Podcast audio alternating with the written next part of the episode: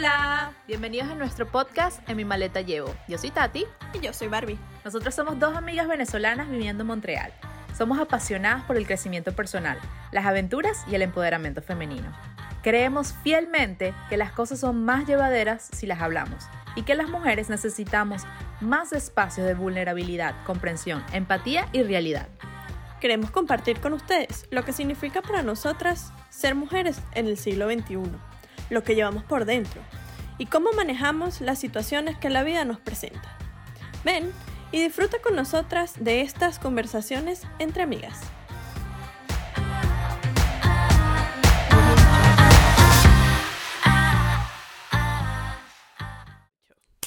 Hola, hola, bienvenidos a un nuevo episodio de Mi Maleta Llevo. Yo soy Tati. Yo soy Barbie. Y por si no nos conoces, yo, Tati, soy coach en amor propio y niño interno. Y yo soy certificada en constelaciones familiares. Y si nunca habías visto un, algún episodio de nosotros, bienvenidos a En mi maleta. Cada semana hablamos de temas de crecimiento personal, temas que nos llenan el corazón.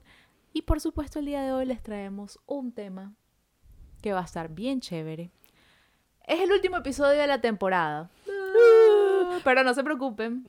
¿de qué? Ujú. Porque Ah. volveremos. Ya tenemos pensado dónde va a, a ir eh, guiada la temporada número 2. Ujú. Ya tenemos nuevas ideas, nos estamos preparando súper bien. Ha sido un placer y un honor. En verdad llevamos 20 episodios, creo, si no me equivoco. Sí.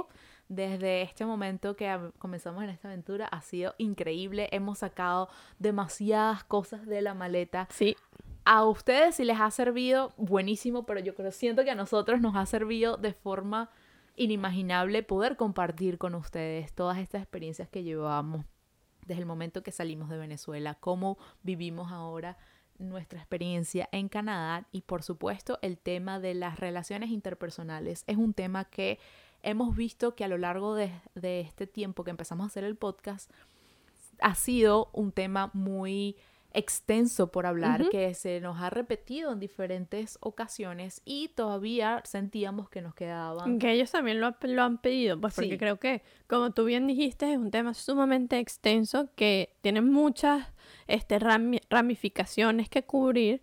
Y mm, sí, esto ha sido, bueno, esto comenzó para hacer catarsis tú y yo de Sí. todas estas cositas que llevábamos por dentro y que te la trajimos en esa maleta eh, desde Venezuela, pero em, que a lo largo de estos 20 episodios creo que hemos aprendido muchísimas cosas que nos han enseñado y que, em, que nos han enseñado a vivir una vida un poco más plena, menos este, tóxica un poquito, em, y que bueno, hemos aprendido a vivir con las experiencias que, que hemos recibido de la vida desde, una man- desde un- otra perspectiva, ¿no? Claro, y también darnos cuenta de lo que ya imaginábamos, pero no estábamos seguras, y era que no estábamos solas en este camino. Muchísimas de las cosas que hemos compartido en estos episodios se repiten en otras personas. La gente nos dicen, ay, sí, yo también lo viví así, ay, sí, yo también he pasado por esto, hoy he aprendido muchísimo, gracias por abrirse, gracias por llevar la batuta y ser las primeras o hablar también de estos temas, porque a veces nos cuesta. Sí, totalmente. Pero la realidad es que muchos pasamos por ahí y nos dimos cuenta entonces con el tema de esta semana que varía la- las relaciones, las relaciones entre humanos, sobre todo ahorita en tiempos de pandemia, es cuando la gente se ha comenzado a cuestionar mucho más qué tipo de relaciones tienen. De hecho, Exactamente. eh, hace pocos episodios hablábamos sobre las relaciones tóxicas, que si no lo han visto por allá, vayan y lo ven. Y bueno, hoy queríamos hablar un poquito también, no solamente la parte tóxica, sino un poquito a llevar a la, impro- a la introspección de cómo estamos llevando nuestras relaciones, tanto románticas como laborales de amistades. Y es que dentro de cada relación existen dos polaridades y es la polaridad eh, femenina, la polaridad masculina, la polaridad femenina llama a el apego, llama a sentirse seguro dentro de una relación, la polaridad masculina llama a ir a la libertad, futuro, al- al- a la, la independencia, a ser completamente autónomo. Entonces, ¿a dónde vamos con esto? En- dentro de una relación, específicamente en el la parte romántica, nos, nos seguimos batallando y hay una lucha entre esos, em, sobre todo románticas que están de cuando están comprometidas. Porque tenemos esa, ese compromiso con la otra persona de que los vamos a respetar, de que los vamos a, les vamos a ser fiel, pero también muchas veces eso va en conflicto con nuestra parte de ser autónomos, de, explorar, de querer vivir otras cosas y sobre todo a lo largo del tiempo, cuando las relaciones van avanzando mucho más, que ya no existe esa novedad, que ya no es lo nuevo. Y se malinterpreta muchas veces ese, ese deseo de, de experimentar nuevas cosas con el tema de, de que hay, me va a ser infiel con otra persona. No, creo que es importante que, que entendamos que cada ser humano, indistintamente de que estén o no en una relación, ¿no? Em, cada ser humano tiene, tiene, tiene dos digamos que nos jalan dos vertientes. Dos Entonces, una es el tema de la seguridad, de la estabilidad, de, sentirse apegado a, un, algo. De, pertenecer, de ser amado. Y el otro lado viene por el lado aventurero de quiero experimentar quién soy, quiero saber quién soy, por dónde me meto, si hago esto, qué, qué pasa, si hago aquello, qué pasa. Y muchas veces cuando estamos en una relación se pierde uno de los dos. Y eh, cuando una persona llega, porque eso va a llegar en algún momento de la relación, ¿no? Porque, bueno, vienes siendo estable por mucho tiempo y como dije antes, pues tenemos dos polaridades que nos jalan, pues va a llegar un momento en el que la otra polaridad te va a jalar un poco más. Ok.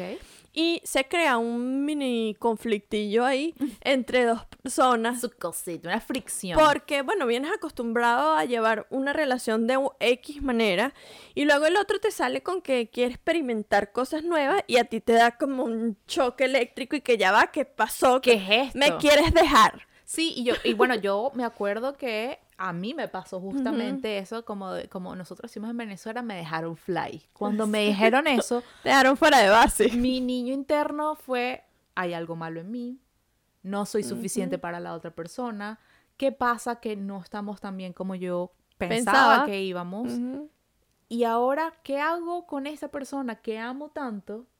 Que veo que la otra persona me ama, pero resulta que quiere ser aventurero y quiere buscar cosas que no están dentro de esta relación. Y ojo, no necesariamente tiene que ser buscar a otra, en otra persona, sino es ese sentido de aventura, es ese sentido de crecimiento. Claro, no sé si, si lo has sentido, pero a veces cuando uno está en una relación, llega un momento en el que quieres espacio, men. O sea, no quiero que estemos meses por siempre. Y creo que e, el, viene más por un tema cultural, y creo que lo hemos dicho aquí, eh, algunas veces, porque en nuestra cultura latina, las relaciones, al menos de pareja, pues uno tiene que ir hasta el baño con esa persona. Y no, o sea, cada quien tiene que tener su espacio. la tía, toda la familia, van a las vacaciones juntos, todo. Claro, entonces llega un punto en el que hay una persona que se siente que se ha perdido.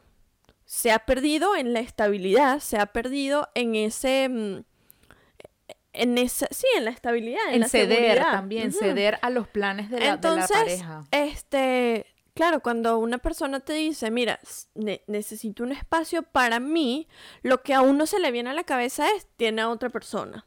Y no necesariamente tiene que ser eso, simplemente hay muchas veces que uno necesita escapar por un rato, alejarse de la situación por un rato, y, y, verlo desde otra perspectiva, ¿no? Porque, este, bueno, no sé si ustedes eh, han escuchado a, mm, a Estelle Perel, y ella es una gurú en todo este tema de, del deseo, del amor, de las relaciones interpersonales y, y de cómo debiéramos, ¿no? Este, afrontar ese, ese tipo de, mm, situaciones. De, de situaciones, porque e, es necesario para que una pareja, pareja evolucione, es necesario ese espacio, es necesario, este, creo que lo habíamos comentado también, este tema de que hay muchas personas que lo que los, los atrae hacia la otra es ver a la persona de lejos ser quien es, o recontrarse después de un, de un problema,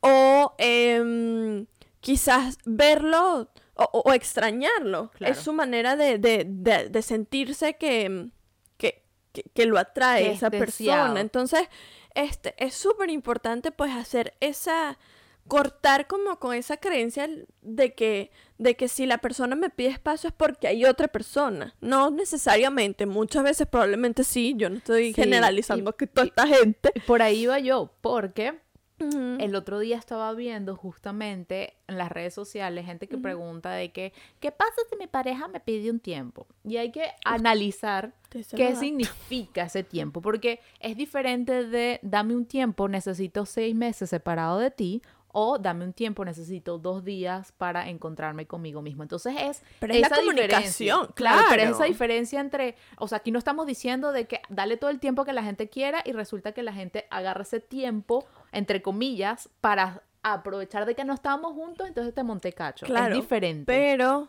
ahí aquí viene como el abogado del diablo. Claro, pero aquí viene el tema de tu ego.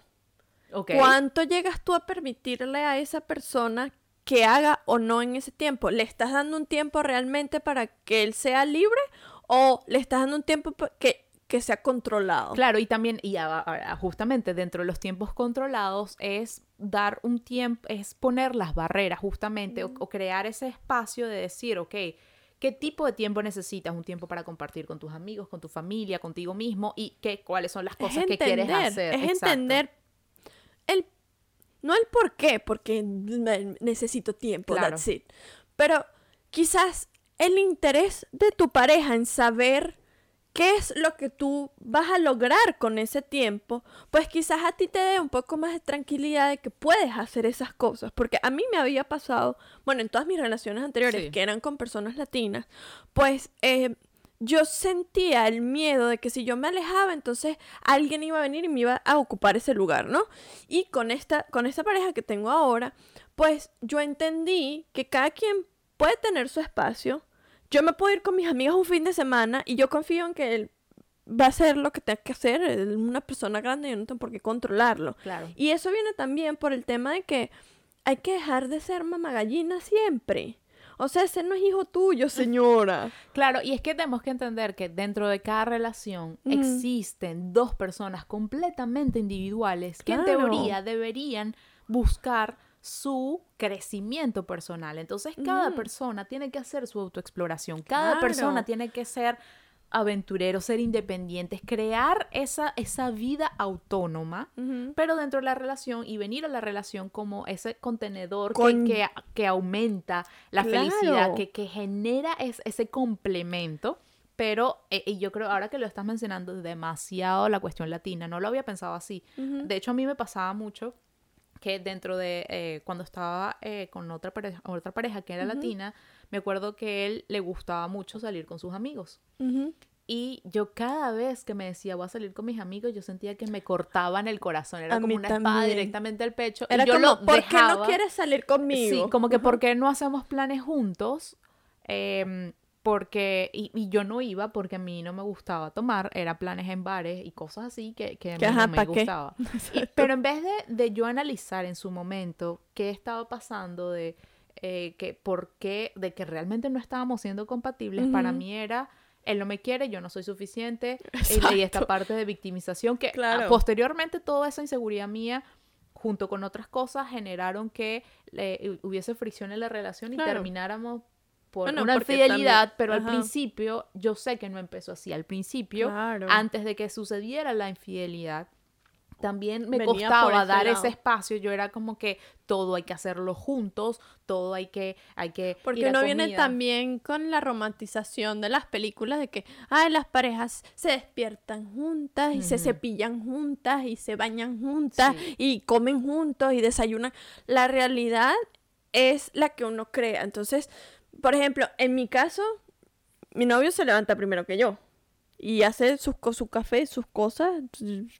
Vive su vida. Vive su vida mientras yo duermo. Y luego yo me levanto y vivimos la vida normal. Yo no me martirizo porque porque no me levanté antes que, él, porque ay, no, le traje exacto. No, o sea, yo creo que cada quien tiene que saber qué es lo que tiene y bueno, jugar un poco con, con lo que uno tiene, ¿no? Y eso que dijiste, este, que, es importante ese tiempo porque en ese tiempo que uno se toma solo, uno puede traer nuevas cosas a esa relación y alimentarla de esos momentos en los que no estás pegado al otro como un siamés, como dije antes. Porque bueno, porque vuelves a conectar contigo, vuelves a conocerte, eh, y, y traes cosas nuevas a la Claro, relación. experimentaste. Y como, claro, entonces, mundo. Claro, cuando, cuando tú haces este tipo de cosas y vuelves otra vez a tu relación, pues puedes traer y aportar nuevas cosas y, y, Enriquecer, y la enriquecer relación. la relación y hacerla evolucionar, porque de nada sirve tener una relación que sea estable completamente, porque va a llegar un momento en el que te vas a aburrir de esa persona. Sí, la rutina es una de las cosas que más mata la relación. Y ahora también pensándolo desde el lado laboral, justamente eso es lo que nos pasa en el trabajo, cuando tenemos trabajos donde nos dan unas ciertas reglas que son Sí. que haces el mismo trabajo todos los días, que es repetitivo, a pesar de que hay personas que les gusta ese tipo de cosas, eventualmente ese sentido de autonomía va a salir, ese, senti- ese sentido Claro, de ese sentido quiero de ser- cambiar para trabajo creo, porque no... quiero ser creativo, quiero experimentar Claro. qué más hay en el mundo, eso va a venir. Entonces es importante analizar que en tu vida.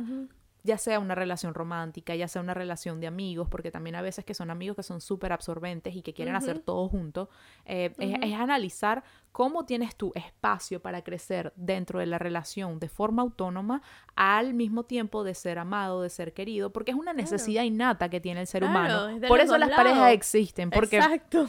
si no, si noso- nosotros hablamos... Si fuésemos todos autónomos no existirían las parejas. Exacto. Y si, y si, si existiera solo el lugar, eh, el lugar seguro, na- no- No, nadie sería no. creativo, nadie inventaría nada. Exactamente, entonces es ese balance y al mismo tiempo también es considerar que estamos en constante evolución, que las cosas van cambiando, que estamos abriéndonos a nuevas ideas y cómo podemos traer esto, como decías tú, a la relación. ¿Qué cosas, qué Claro. reglas puedes poner tú dentro de tu relación de trabajo? Que sé yo, que tengas, eh, puedas explorar este proyecto dentro de tu relación de pareja, que puedas tener eh, un tiempo libre para ti para salir con tus amigos, en tu relación de amistad que sea como que, ok, bueno, voy a tener esta amiga para hacer este tipo de cosas, pero esta amiga para hacer otras cosas Exacto. que es chistoso porque yo sentía que acá las personas no tenían ese tipo, o sea, mejor dicho, acaso muy así.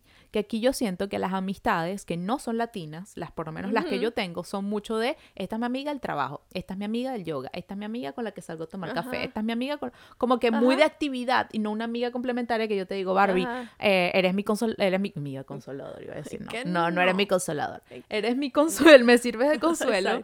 Eh, me sirves de, o no me sirves, estamos en momentos de, eh, para salir a, a rumbear, para tomar café, para tener estas conversaciones, Exacto. compañeras de, de proyectos, yo te- entonces es, es esa indi- individualidad con- conectada como con la parte latina. Claro, pero también existe eso en nuestra cultura. O sea, yo tengo amigas que eran solo para rumbear. Pero era porque era medio mala influencia. O sea, porque, tú... eran solo para rumbear. Porque tú las veías, y, pero entonces, tú las veías y es como que, marico, yo le pido un consejo a esta jeva y me Voy va a morir. Sí, voy a terminar en drogas. Entonces, pero yo siento que ahorita las amistades latinas que yo tengo acá en Montreal, puedo, están ahí para mí no matter what. Claro. Pero si yo le hablo, o sea, tú me dices, voy a hablarle con alguien del trabajo que puede ser pero mi es super que amiga. viene, pero es que viene también un factor de que todos tus amigos latinos Ok. probablemente no tengan familia acá. Entonces tú como que construiste ese, ese círculo de amigos que te sirven de apoyo familiar Emocional. y emocional porque no tenemos familia aquí y es normal que eso suceda. Pero eh, sí tengo amigas de acá que son así. O sea, esta es como que yo tengo para un... todo. No, no, no. O sea que ¿Qué pasó, hay solo cosita? una que sirve para todo. Y la conocí en el trabajo y bueno, nosotras, em, digamos, supimos separar eh, el tema de que tú en el trabajo eres mi jefa, pero en mi, en mi día a día, pues esa, esa relación evolucionó Qué chévere. este, de una manera muy, muy fluida y creo que, creo que es porque las dos pensamos muy, muy similar. O sea, no, no andamos con este tema de que, ay, no voy a decir esto porque, ay, ni- ni-". Mm, no, o sea, somos súper confrontacionales. Confrontacionales. No me acuerdo. Bueno, no confrontamos a la gente y, y- y hacemos que la gente a veces como se despierte de, de- de ese autopilot que está, ¿no? Ok. Y es muy chévere pues saber que uno también puede crear ese tipo de vínculos con personas que no son latinas, solo que Sí. es un poco más complicado. Claro, cuesta abrirte, está la broma de la comunicación, Y que cuesta aquí la las parte del personas idioma. son muy individuales. Entonces Sí. tú, yo tengo mis problemas, entonces tú vas a venir a echarme tus problemas encima, no. No, no, yo no siento que sea como que voy a echarte los problemas encima, pero sí poder tener ese apoyo moral, porque Ujú. claro, me acuerdo que cuando estaba mm, cuando estaba pasando por, por la, mm, la muerte de mi abuelita, Ujú. que fue este año, al principio de este Sí, año, eh, y, y también después de eso como que sucedieron un montón de cosas Ujú. dentro de, de mi vida que, que me llevaron como un Sí, huequito. fue como, a ti cada vez que te pasa algo es como que un giro O sea, es que, a mí me, es que a mí me mueve mucho la parte familiar. Cuando hay un- Ujú. una situación dentro de mi familia, como que eso me mueve todo mi lado de amistades, eh, laboral. mueve. Como que ese es mi talón de Aquiles. Entonces, claro, cuando toca ese lado, eh, eh, tiende a verse reflejado en otras cosas. Y recuerdo que, que tú me dijiste, ah, bueno, pero quieres hablar. Y yo, déjame que digiero todo esto con la psicóloga. yo salí, yo salí como una loca siempre, porque yo no sé, no es que no sepa lidiar con esas cosas, sino que nunca he pasado por una situación así, entonces no sé qué decir. Sí. Entonces para mí es como, ¿cómo le ayudo a que no se sienta mal? Entonces para mí es como, vamos a ver una película, vamos a comer. Súper cuchi y lo aprecié demasiado, pero recuerdo que fue como que, mira, ya va, déjame procesarlo, claro, sí, sentir la emoción. Como que yo, y, pero hablando de eso, como que yo me di cuenta que no, no te quería, o, o no solamente a ti, a, a ninguna de las personas que, que estaban cercanas a mí, no les quería eso, como echarle ese muerto encima, lo hablé con mi psicóloga y después fue que ya con calma lo pude tener. Entonces, esa es Lo la, hizo bien la señora. Claro, no quiere decir que no te eche el muerto de que no vaya a compartir contigo estas no, cosas, no. sino que poner también Lo en su puedes- potecito a quien le pertenece. Y eso es algo que, que, de nuevo, pasa mucho dentro de la relación, que crea fricción, porque uno cree que el nues- nuestra pareja es el mejor amigo, el, con, el confidente, el con el que Uno bailo, todas con esas el cartas la persona que me tiene que excitar todo el tiempo, por 20, 30, 40 años de la vida, la persona que va a estar ahí, que me va a hacer que me con los regalos, que me va a dar, eh, que me No. conoce. Entonces, claro, tú le pones esas, esas, es, todas esos labels, esas- esos gorritos a la persona y crea demasiada eh, expectativa. responsabilidad en esa gente. Y la persona entonces va a alejarse o va a tener el, el autorreflejo va a ser ya va pero yo Pero, estoy pasando epa. por mis propias cosas por mi propia autonomía este balde de agua. Exactamente. Entonces, es justamente Ujú. ir con ese, es- ese vaivén de, de la relación, de el amor, el apego. Ojo, a mí me encanta la parte de, de relaciones. De hecho, yo soy súper romántica, creo demasiado en el amor y, y a pesar de que me haya roto el corazón más veces de las que eh, me gustaría decir, creo fielmente en las relaciones porque es el, el, el espacio donde podemos ir más hacia adentro. Si uno tiene y va explorando el mundo, si uno va yendo hacia la, a, a- conocer a muchas personas, ujú. que le- creces hacia los lados, pero no creces internamente o Ujú. dentro de la relación. Entonces lo bonito de las relaciones es que creas ese espacio donde puedes explorarte tú de otra forma diferente que no podrías a lo mejor Hacerlo. explorar con otras ujú. personas. De hecho, estaba hablando con una amiga hoy y me contaba que ella ha tenido diferentes eh, sexual partners, pa- diferentes compañeros sexuales, pero que en realidad esa cosa del one night stand, de tener una aventurita una noche, no la llena tanto porque un- ahorita ya estamos en una época de nuestra vida donde queremos explorar más, conocer más y realmente el hecho de sentirnos seguros dentro de una relación es lo principal para que sobre todo una mujer Uno pueda explorar su sexualidad con tranquilidad, donde uno pueda experimentar cosas nuevas y sentirse que no va a ser juzgado dentro de la relación. Entonces, esa, esa parte de, ok, ¿cómo hago para que es- esté balanceado la parte de aventura, la parte de conocer cosas nuevas, pero al mismo tiempo este, darle cariño a mi niño interno de que se sienta amado, que se sienta aceptado, que se sienta valorado dentro de una relación de amigos, de trabajo y laboral? Claro, no, totalmente, totalmente de acuerdo con todo lo que dijiste. Realmente Muchas gracias. que- lo hizo bien la muchacha. Em, pero, pero sí, es cierto. O sea, a veces uno, uno, a ver, con todo este tema de, de- de- las constelaciones aprendí algo que me abrió una puerta de posibilidades y de, y de nuevas cosas. Ah, cuéntanos. Y se los voy a decir un secretillo.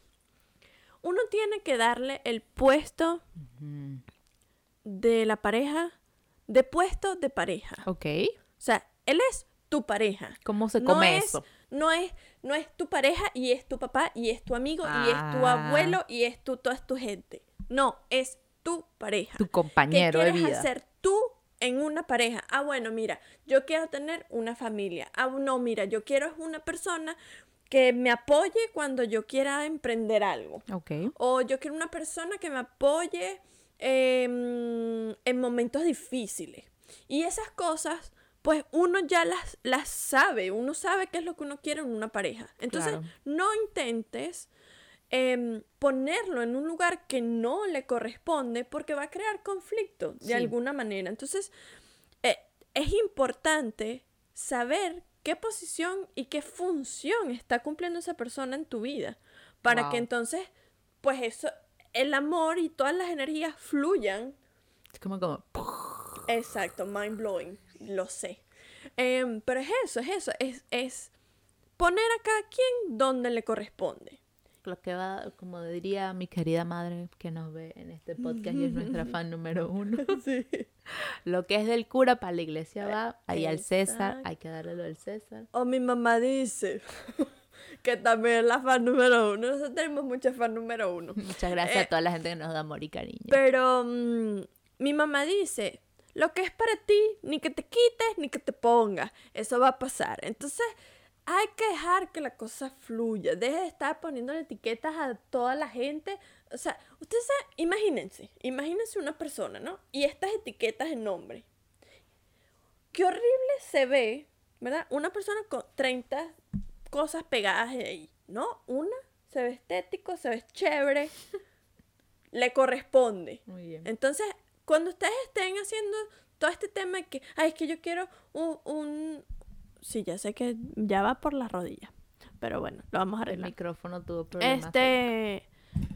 Pero, pero es eso, es como, o sea, cada quien tiene que estar en el, en el momento y, y- y cumplir la función que le toque. Entonces, dejemos de estar poniéndole sobre etiquetas a la gente y, y etiquetarlos de otras cosas que no, no le, no no, le pertenece. No Yo creo le que a la cuestión de la etiqueta, ya como para ir cerrando el tema, es de nuevo hacer la introspección de ver de dónde vienen esas etiquetas que le estamos poniendo a la otra persona. Porque muchas veces vienen con las películas de. Disney, Ujú. viene por llenar vacíos de nuestra familia, nuestra infancia, viene por cosas que vimos en otros tenemos estos role models, estas Sí, personas a las o estas parejas a las que admiramos, que decimos, ah, bueno, es que estas parejas hacen esto. Entonces yo creo que mi pareja debería ser así. Sí, Y en vez y de... no es así. no es- eh, entonces es, en vez de buscar ese debería es, ¿qué quiero yo realmente? Cuáles son las cosas que son no negociables, cuáles son las cosas que son negociables y cómo ser más una pareja empática, Claro. cómo ser más un compañero de nuevo de trabajo, un soporte, de, un... eh, de amistad y en una pareja romántica, cómo ser un compañero, porque no es cuestión de tener una pareja, No. es cuestión de ser pareja. Pareja, y esa es la diferencia. Entonces, la invitación nuevamente es para que haga su trabajo interno, para que, no, realmente, ah, fuera de broma, eh, la introspección, regresarte a ti mismo, ver de dónde vienen todas esas cositas que llevas por dentro, cuáles son, lo que, cuáles son esas cosas que llevas en tu maleta. Haz tu inventario. Así sea que viajaste del país o te quedaste en tu casa, haz inventario de tu maleta, revisa cuáles son las cosas que llevas por dentro ponles nombre, analiza de dónde vinieron y si te das cuenta que hay cosas que ya no sirven, déjalas ir. Recuerda que acá estaremos para ti, no nos vamos, no nos perdemos. Estos son unos, unos, unos momenticos, momenticos que no en nuestras redes sociales. No hemos sido muy constantes, lo sabemos. Pero este, en este, en este tiempo eh, que, que vamos a estar preparando un estudio nuevo, un- una nueva temporada, pues llena de muchos otros temas que no nos dieron tiempo en esta temporada de tocar, pero que son sumamente importantes también. Eh, vamos a estar pendientes con ustedes, eh, compartiéndole cosas nuevas que también en el futuro, pues, se van a venir. Em, y bueno, nada, estén, estén ahí eh, pendientes de todas las noticias de, de, de- de lo que se viene con En mi maleta llevo. No solo, no es un adiós, es un hasta luego, eh, pero Sí. estamos ahí para ustedes. Recuerden seguirnos en nuestras redes sociales en mi maleta.podcast. La mía personal es Tati Santeliz. Y la mía personal es Barbie.borregales. Nos vemos muy pronto. Muchísimas gracias.